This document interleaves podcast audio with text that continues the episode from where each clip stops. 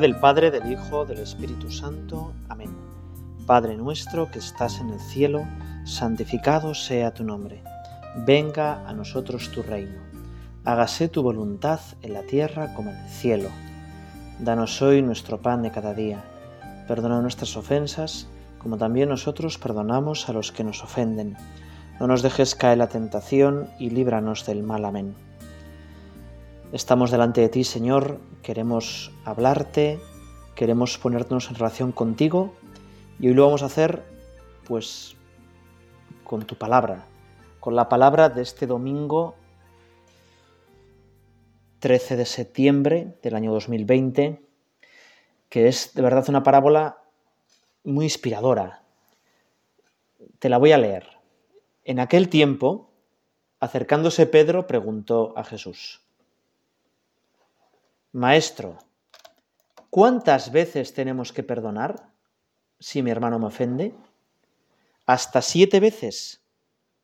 Jesús le contesta, no te digo hasta siete veces, sino hasta setenta veces siete.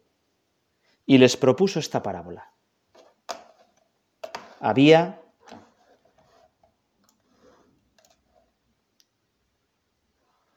el reino de los cielos se parece a un rey que quiso ajustar las cuentas con sus empleados.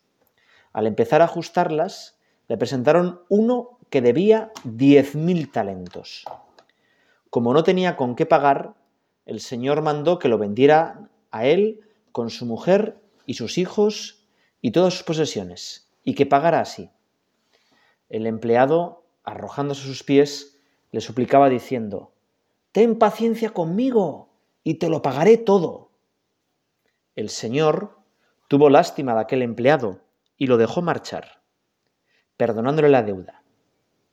Pero al salir, el empleado aquel encontró a uno de sus compañeros que le debía cien denarios, y agarrándolo lo estrangulaba diciendo, Págame lo que me debes. El compañero, arrojando a sus pies, le rogaba diciendo, Ten paciencia conmigo y te lo pagaré. Pero él se negó y fue y lo metió en la cárcel hasta que pagara lo que debía. Sus compañeros, al ver lo ocurrido, quedaron consternados y fueron a contarle al Señor todo lo sucedido. Entonces el Señor lo llamó y le dijo, Siervo malvado, toda aquella deuda te la perdoné, porque me lo pediste. ¿No debías también tú tener compasión de tu compañero, como yo tuve compasión de ti? Y el Señor, indignado, lo entregó a los verdugos hasta que pagara toda la deuda. Lo mismo hará con vosotros mi Padre del cielo, si cada cual no perdona de corazón a su hermano. Bueno, lo primero que tenemos que hacer para entender este texto del Evangelio es pues entender bien la ironía de Jesús, ¿no? Jesús que parece que, no sabe de matemáticas, ¿no? Pedro le dice, siete veces tengo que perdonar. Claro, siete para los semitas es mogollón de veces, ¿no? Siete veces. Pero Jesús le dice, no, no, setenta veces siete, o sea, siempre, siempre. Y para explicarlo, cuento una parábola deliciosa. Eh, para entender bien esta parábola necesitamos saber qué es un talento. Se dice que aquel empleado debió su señor diez mil talentos. Un talento equivalía, dicen los que saben de estas cosas, a 36 kilos de oro o de plata. ¿eh? Diez mil talentos era una suma incalculable. O sea, 360.000 kilos de oro de plata, 360 toneladas de oro. Para que te hagas una idea, un tráiler lleva unas 30 toneladas, ¿eh? pues 12 trailers, 12 camiones enteros llenos de oro. Bueno, eso ni el tesoro de Alibaba ¿no? Es una cosa mm, desmesurada. Eh, otros dicen que un talento era lo que un empleado, pero bien, bueno, pues, pues, pues ganaba en 10 años. Claro, 10.000 talentos 10.000 talentos es 100.000 años trabajando para pagarlo. Es decir, en el fondo, el, el siervo aquel le estaba mintiendo a su señor. Dice, ten paciencia conmigo y te lo pagaré todo. Es que era imposible, ya sabía el otro que no le iba a pagar. ¿Cómo le va a pagar todo eso? Y un denario, ¿qué era un denario? Bueno, pues, en fin, un denario no era para tanto. Un denario era 12 gramos de plata. Había unas moneditas de un denario que pesaban 12 gramos. Y era la paga, pues, de un operario la paga de un día. Es decir, trabajando 100 días, podía pagarle. No sé hoy en día cuánto, cuánto te pagan a ti, pero bueno, pues si nos pagan 30 eh, euros al, al mes, un mileurista, bueno, pues oye, 3.000 euros. Bueno, pues tampoco era tanto, ¿no? Era dinero, pero tampoco era tanto. Bueno, pues claro, una es una deuda imposible de pagar y otra, bueno, pues es una deudilla. ¿eh? Claro, la desproporción es inmensa. Podríamos pensar, aquel empleado, ¿cómo es posible? ¿En qué jaleo se metió? ¿Qué hizo para derrochar eso, 10.000 talentos, ¿no? Y yo creo que tú y que yo, pues entendemos esta parábola muy fácilmente, ¿no? Nosotros, tú y yo, ¿cuántas veces le hemos fallado a Dios. ¿Eh? Bueno, pues muchísimas, ¿no? Y en cambio, a nosotros cuando nos hacen cualquier cosilla, aunque sea una cosa pequeña, bueno, ¿Cuánto nos cuesta perdonar? ¿Eh? ¿Cuánto nos cuesta perdonar? Dios nos perdona siempre, como dice el Papa Francisco, Dios no se cansa de perdonarnos y sin embargo a nosotros cuánto nos cuesta. Bueno, esto es lo que decimos eh, en el Padre Nuestro, ¿no? Mira, Señor, eh, perdona nuestras ofensas como también, si también nosotros perdonamos a los que nos ofenden, ¿no? Y en el fondo lo que le queremos pedir al Señor es, oye, lo primero, que nos demos cuenta de cuánto me perdonas tú, de cuánto me perdonas. Porque el problema, o sea, la gracia de esta parábola es que en cuanto al empleado aquel sale, se olvida de que el Señor la perdona un montón y exige a los demás lo que no quiere que le exigen a él, ¿verdad? Es un poco como nuestra sociedad, que fomenta lo que luego le escandaliza, ¿no? Pues algo parecido. Si tú y yo de verdad sintiéramos el gigantesco amor de Dios, los chapuceros que somos y cuánto Dios nos perdona, pues no seríamos tan estrictos, tan exigentes con los demás, sino que seríamos, bueno, pues mucho más transigentes, ¿no? A mí me han perdonado tanto, me han perdonado tanto. Bueno, pues lo primero que le vamos a pedir en esta rato es que sienta muchísimo agradecimiento ante un Dios que me perdona tanto. Me gusta, bueno, pues poner siempre alguna cosilla. Tenemos una parábola que es preciosa de Balibán, ¿eh? en la que habla precisamente de esto, ¿no? Eh, es una cancioncilla como para niños, pero que nos puede ayudar para rezar, para rezar y para cerrar esta primera rato de meditación.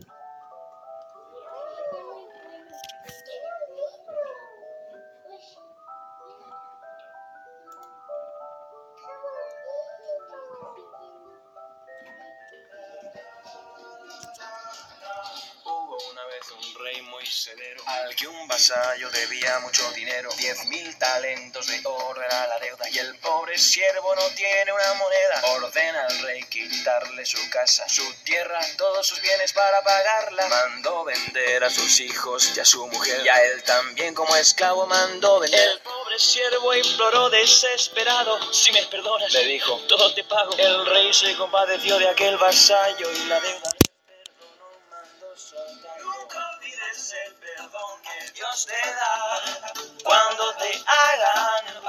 A los demás.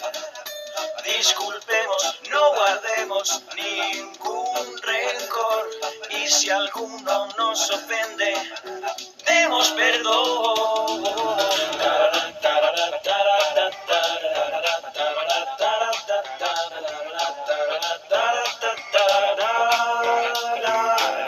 Su casa muy contento se fue bailando. Entonces tuvo un encuentro inesperado. Un hombre que le debía poco dinero y pagarle no podía desde hace tiempo. Págame ahora mismo mis denarios acabarás en la cárcel de presidiario. Aunque el deudor le rogó, todo fue en vano. Lo llevaron ante el juez y fue apresado. La noticia llegó al rey, quien indignado mandó que se lo trajeran encadenado. Una deuda muy cuantiosa. perdonado. Y tú condenas a otro por 100 Ahora ve tú a la cárcel, siervo malvado. No saldrás hasta que pagues el último chavo. Ahora ve tú a la cárcel, siervo malvado. No saldrás hasta que pagues el último chavo. Nunca olvides el perdón que Dios te da cuando te hagan una ofensa a los demás.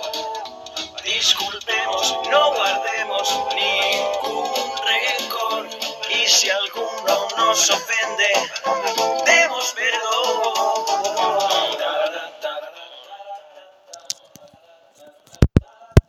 Bueno, la parábola dice que el...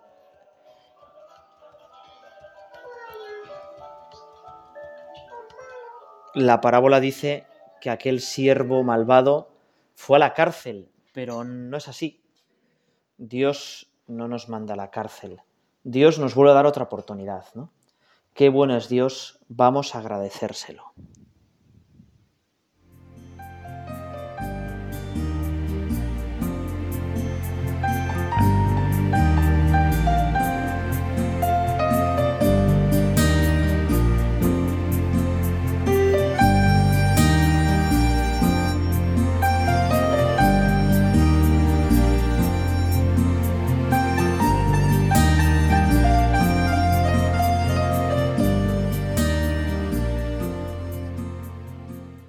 Hay una película preciosa, se llama Unbroken.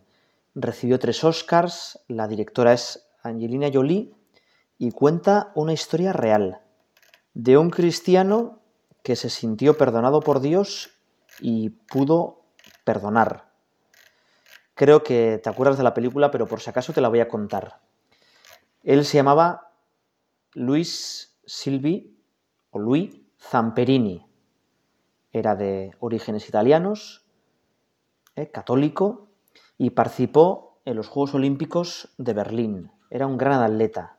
Era el favorito para ganar, y creo que ganó la medalla de oro de 400 metros lisos. Eh, participó en la Segunda Guerra Mundial, consiguió sobrevivir 47 días en una balsa en medio del Océano Pacífico para llegar a una isla en la que es apresado por los japoneses y allí recibe todo tipo de pues, maltratos físicos, trabajos forzosos, torturas, es liberado y pues después de la guerra, durante muchos años, él mismo cuenta que tenía pesadillas sobre cómo estrangular a sus antiguos captores, eh, siendo una depresión, no podía perdonar, comenzó a beber mucho y, y no conseguía pues olvidar todo aquel horror de esos campos de concentración. Continuamente le venían las imágenes, sobre todo de, un carcelero especialmente cruel.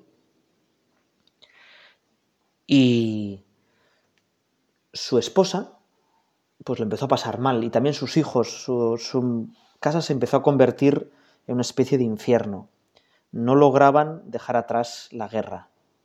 Su esposa, que se llamaba Cintia, eh, va a una especie de misiones y entonces eh, convence a su marido que también vaya pues, a unas charlas sobre Cristo, una especie de catequesis, y entonces él va y sufre una conversión. Nunca había dejado de creer, pero entonces entiende que Dios le estaba llamando a, a perdonar a sus captores. ¿eh? Y entonces decide que va a ir a Tokio, a su prisión, donde había un montón de criminales de guerra y donde él suponía que estaba precisamente aquel carcelero tan cruel, para públicamente eh, expresarle que, es, que, que perdonaba.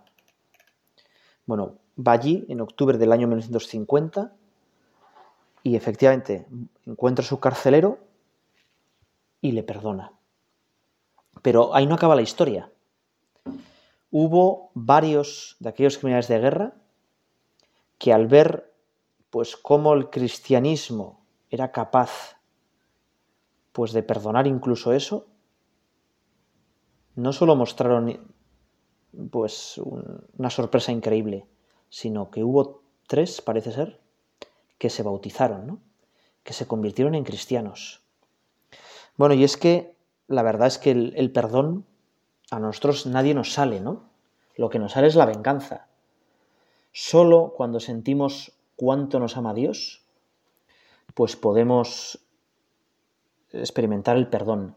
En las últimas imágenes de esta película eh, sale que en los Juegos de Tokio, pues eh, el último o el penúltimo relevo de la antorcha lo hace un japonés y este eh, Luis Amperini, ¿no? Para expresar pues el deseo por la paz y para expresar pues un nuevo tiempo, ¿no? De, concordia. Bueno, pues qué bonito, ¿verdad? O sea, al final solo podemos construir una nueva historia, solo podemos construir algo totalmente nuevo con el perdón. Por eso el perdón pues es un regalo, es un regalo inmenso. Es un acto de amor desinteresado. ¿Eh? Y nosotros perdonamos sin esperar nada a cambio a los demás. Y ese es nuestro es nuestra garantía de que somos cristianos. Creo que todos tenemos un acto pues muy parecido, ¿no? Juan Pablo II que va a la cárcel y aquel que le intentó matar, Ali Akka, un francotirador turco de una organización que era los Lobos Grises, que el día 13 de mayo de 1981, con una pistola con un silenciador, estaba en la Plaza San Pedro para matarle, bueno, pues le perdona y Ali decide bautizarse. Es decir, bueno, es que esto, alguien que sin yo pedírselo me perdona, intentando yo el matarle, es que solo es un reflejo de cómo nos ama Dios. Dios tiene que existir. ¿eh? Dios tiene que existir. Fíjate que a los mártires, para que una persona sea considerada mártir y por tanto beatificada inmediatamente, no se les pide que hayan muerto por la fe, porque hay mucha gente que puede haber muerto por la fe o por sus creencias o por su ideología, sino que tiene que morir perdonando, perdonando. Y de eso tenemos un montón de testimonios. ¿eh? Todos estos mártires que la Iglesia reconoce del periodo de persecución del siglo XX, todos murieron perdonando todos murieron perdonando. Y tú y yo, sin embargo, ay Dios mío, a uno que no nos ha hecho prácticamente casi nada, ¿cuánto nos cuesta, no? Eh, no sé si conduces un poco rápido por la carretera o si a veces tienes atascos y tienes prisa, pero bueno, pues es lo típico que hay pues dos carriles que se cierran y entonces, eh, bueno, pues tú te metes un poco rápido y cierras un poquitín al otro. Bueno, qué enfados, ¿no? ¿Cuánto cuesta y a nosotros lo mismo, ¿no? Si un conductor pues sale un poco mal o no pone el intermitente, pues ya perdemos los papeles y le insultamos, ¿no? Y es una tontería, ¿verdad? Y sin embargo, ¿cuánto nos cuesta? Perdonar eh, nos libera, ¿no? Nos libera. Eh, dicen otro pequeño cuento, ¿no? Dos judíos que salen libres del campo de concentración y se vuelven a encontrar después de muchos años y uno le dice al otro, oye, ¿tú te acuerdas de todo aquello del campo? Y dice, pues sí, sí, me acuerdo. Y, ¿Y tú perdonaste a los nazis todos sus maltratos, sus abusos, sus torturas? Y aquel prisionero judío le dice, pues mira, sí, hace tiempo los perdoné. Todo eso para mí ya pasó, ahora estoy en paz. Y el otro, con la cara avinagrada, le dice, pues yo no, yo todavía los odio con todo mi alma. Y el que perdonaba, con una sonrisa, con un poco de pena, le dice, qué lástima, los nazis todavía te tienen prisionero. El perdón de verdad nos libera. El rencor, el odio, a la primera persona que daña es a ti mismo. Yo que de vez en cuando me toca cuidar patios de colegio, se lo intento hacer ver a los chavales, ¿no? Pues que si le han quitado un cromo, que si le han empujado, grandísima bronca, ¿no? Grandísima bronca. Y yo les intento decir, oye, pero vamos a ver, por unas cosas tan pequeñas, los mayores no se pelean. Por dentro estoy pensando, sí, sí, se pelean por cosas tan pequeñas y por mucho más pequeñas, ¿no? Y luego les digo, oye, pero y además, lo mejor es que os perdonéis, porque mañana os vais a volver a ver. Y qué suerte es que vas al colegio y, y todos somos amigos, ¿no? Venga, lo que nos conviene es perdonarnos. Bueno, pues es verdad. Es más, el perdón incluso médicamente nos ayuda. Diréis, ¿cómo que médicamente? Pues sí, sí. En 1987, en una revista de estos psicólogos, eh, que se llama American Psychologist, no se dice así, pero da igual, pues dice que aquellas personas que tienen rencor u odio tienen el doble riesgo de contraer enfermedades como el asma, artritis, úlceras y problemas cardíacos. O sea, si quiere estar sano, perdona. ¿eh? Perdona. Perdonar es abrirse a una sanación interior ¿eh? y por tanto también una sanación física. Si quieres ser feliz, perdona. ¿eh? Y vamos a pedirle al Señor que nos ayude a perdonar. ¿no? Fíjate que yo no perdono pues porque me salga. Yo perdono por, por la fuerza de Dios. ¿eh? Yo perdono por la fuerza de Dios. Te voy a leer una frase genial de unas personas que, que han perdonado mucho.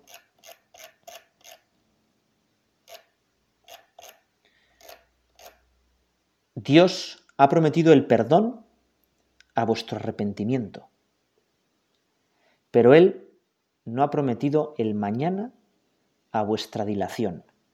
Y esto es nada más y nada menos que esa de San Agustín. Es decir, Dios está siempre dispuesto a perdonarnos, pero lo que necesita es que nosotros le digamos que sí y demos el, paso. Quizá nuestra dilación, es decir, venga, ya mañana me pongo a perdonar y mañana me pongo a hacer las paces con mi hermano, que nos hemos liado con la herencia, o mañana le pido perdón a mi mujer porque me he portado un poco mal. Bueno, igual no, no hay mañana. Por eso perdonar cuanto antes, ¿no? Perdonar cuanto antes. Hay mucha gente que dice que errar es humano, ¿verdad? Y sí es verdad, errar es humano, pero perdonar es divino. Y nosotros queremos ser como Dios. Señor, ayúdanos a perdonar como tú.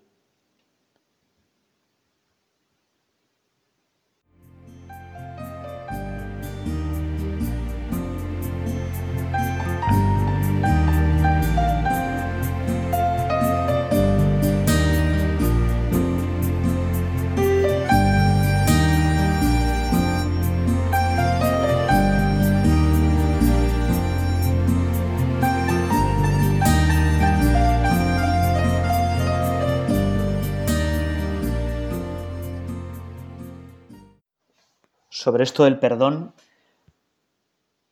bueno, pues podríamos hablar muchísimo, pero ¿sabéis que cuál es la palabra más difícil del mundo de pronunciar? Hombre, pues la palabra más difícil del mundo de pronunciar no es supercalifragilístico espialidoso con Mary Poppins, ni esternocleidomastoideo, sino perdón. ¿Cuánto me cuesta pedir perdón? O sea, a ti, a mí, a mí bastante, ¿no? Porque en el fondo es, pues, admitir que he hecho las cosas mal, admitir que yo no soy perfecto y que la he liado. Y eso a mí yo, orgulloso, por eso en este tiempo de oración podríamos pensar, ¿no? A veces pensamos que perdonar es que le estoy haciendo un favor al otro, o que le estoy justificando alguna cosa que no me gusta especialmente, O si más no perdono porque, bueno, pues porque no quiero olvidar su ofensa y no perdono porque no quiero volver a la situación de amistad que tenía antes o que muchas veces no perdono hasta que el otro también me pida disculpas a mí. Un cristiano tiene que saber perdonar. ¿eh? Tiene que aprender a dar el primer paso. Es verdad que dos no se pelean si uno no quiere. Pero cuando nos hemos peleado, nosotros tenemos que enseguida intentar dar el primer paso. Si alguno tiene algo contra un hermano y va a presentar una ofrenda, deja tu ofrenda y vete primero a reconciliarte con tu hermano. ¿no? Eso no lo dice Jesús. Así que nosotros, pues decirle, mira Señor, me cuesta perdonar. ¿eh? Ayúdame a cambiar mi corazón. ¿eh? Deja, déjame, quítame tanto resentimiento, tanto queme, tanta amargura. ¿eh? Y con tu perdón, ayúdame a perdonar a los demás. Había aquí uno que decía a sí mismo, ¿no? No me perdono a mí mismo por no perdonar. No me perdono a mí mismo por no perdonar. Chico, pues perdona a los demás y que Dios te perdone a ti mismo, ¿no? Tú no tienes perdonar a ti mismo, que Dios te perdona a ti mismo. Y como Dios te perdona, tú perdona a los demás. Tú perdona a los demás. Qué importante por eso es, mm, ya lo decíamos antes, aceptar el perdón de Dios. Y el perdón de Dios se nos da en el sacramento de la confesión. Por eso el sacramento de la confesión es un buen camino para luego perdonar. Si yo soy humilde y reconozco ante Dios y ante un representante suyo, un cura, que he hecho mal, después podré reorientar mis relaciones y pedir perdón a los demás. Seguramente, bueno, pues más o menos te confiesas bastante bien, pero siempre podemos hacerlo un poco mejor. No sé tú, a mí me pasa a veces que yo digo, oh, es que yo siempre me confieso de las mismas cosas, siempre peco las mismas cosas. Bueno, pues mejor, ¿no? Porque si pecara cada semana de cosas súper novedosas y, y espectaculares, es que iba fatal, ¿no? Pues sí, siempre pecamos más o menos de lo mismo, pero lo que se trata es de que pequemos un poco menos de lo mismo. Que cada semana o cada cuanto nos confesemos, pues vayamos mejorando un poquitín. ¿Eh? Y eso nos ayudará pues a tratar mejor a los demás. Por eso hoy también podíamos pensar pues si de verdad cuido mi confesión, si hago un buen examen, o si también se me ha metido un poquito de rutina en la confesión y en el fondo, bueno, pues me confieso, pero no intento luchar de verdad contra mis pecados, ¿no? Si de verdad siento que cada confesión es como un volver a donde el padre bueno de la parábola del hijo pródigo, o bueno, pues me confieso como una parte más de, de mi horario, pero de verdad no, no estoy cambiando nada, ¿no? No estoy cambiando nada. Esto la confesión, bueno, pues hay muchísimas anécdotas, ¿no? La confesión ha cambiado la vida de muchísimas personas. ¿eh? ¿Cuánta gente al confesarse pues experimenta de verdad el amor de Dios y empieza una historia totalmente nueva, totalmente nueva. Te voy a contar una historia que seguramente la conoces. La inmortalizó Víctor Hugo en esa novela Los Miserables. Jean Valjean es un convicto al que le han condenado 19 años de cárcel por robar un mendrugo de pan, por robar para comer. Y su corazón está lleno de resentimiento, de odio, y al salir de la cárcel nadie le quiere acoger, nadie le quiere dar un trabajo y todavía se va cerrando más su corazón. Hasta que en un pueblo donde no tenía para refugiarse, una señora le dice que llame a una puerta que ahí vive el señor obispo. El señor obispo le abre la puerta y le dice, no tengo nada para comer, si me dais un poco de comida y una cama, cambiaré mi vida y miré. Aquel obispo le, le da de cenar y a la noche, cuando todos están durmiendo, ya el Banyan se levanta para robarle al obispo las cucharas que tenía de plata. El obispo, quizá con algún ruido, se levanta, Jean Valjean le golpea y huye. A la mañana siguiente, la policía francesa, los gendarmes detienen a Jean Valjean y le llevan ante el obispo. Y al verle el obispo, le dice, pero hombre, ¿qué haces aquí? Menos mal que has venido. Toma, te doy también los candelabros, ¿te los olvidaste? Los gendarmes dicen, ¿pero cómo? Sí. Nos ha dicho que en esa bolsa tenía unos cubiertos, pero se los había dado usted. Sí, sí. Ah, bueno, bueno. Le sueltan y entonces le dice el obispo, no se olvide que prometió ser una mejor, una persona nueva. Con esta plata he comprado su alma a partir de ahora eres un hijo de Dios. Bueno, y Jean Valjean cambia totalmente. Se convierte en una persona totalmente honorable, se hace alcalde de su ciudad y desinteresadamente, cosa que casi nadie lo puede entender, se dedica a ayudar a los demás. Bueno, pues esto es el perdón cristiano, ¿no? Esto es la actitud de los cristianos. Ojalá tú y yo pues podamos perdonar así, podamos amar así. Así seremos transparencia de Cristo. Alrededor nuestra pues no crecerán los conflictos, los malos rollos, sino que habrá confianza, habrá paz. Y de verdad, pues la gente mirándonos verá a Jesucristo. Vamos a pedir a la Virgen Santa María, refugio de los pecadores, que nos enseñe a acoger el amor de Dios, el perdón de Dios y a perdonar así a los demás. Dios te salve María, llena eres de gracia, el Señor es contigo, bendita tú eres entre todas las mujeres y bendito es el fruto de tu vientre Jesús. Santa María, Madre de Dios, ruega por nosotros pecadores, ahora y en la hora de nuestra muerte. Amén.